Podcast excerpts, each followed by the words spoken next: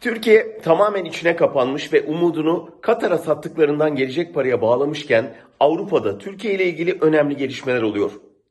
İlk kampanya ülkücülerle ilgiliydi. Önce Fransa ülkücü dernekleri kapatmaya karar verdi. Onu Almanya ve Hollanda izledi. Suçlama aynı. İnsanları birbirine düşürüp gerilim yaratmak, demokratik düzeni tehdit.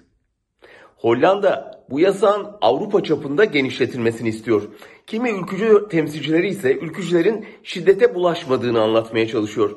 Düşünün tam bu aşamada ülkücü sıfatını kullanan bir mafya babası ana muhalefet partisi liderini kazığa oturtmakla tehdit etti ve iktidar ortağı Bahçeli başta eşi olmak üzere sayısız cinayete imza atmış mafya babasını ülkücü diye övdü.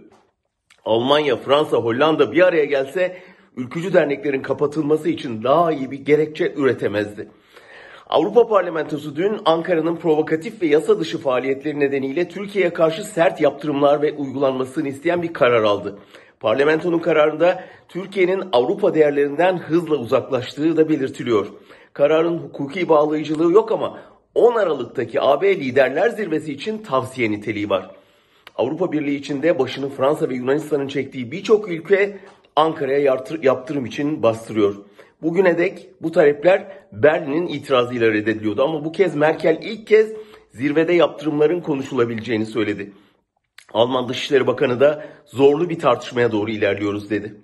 Tam bu aşamada Doğu Akdeniz'de Türkiye bandıralı bir geminin Alman savaş gemilerince durdurulup silah kaçakçılığı yaptığı gerekçesiyle aranması gerginliğe tüy dikti.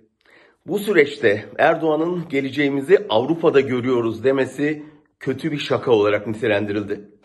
Nasıl derler? Hayaller Avrupa, hayatlar Katar.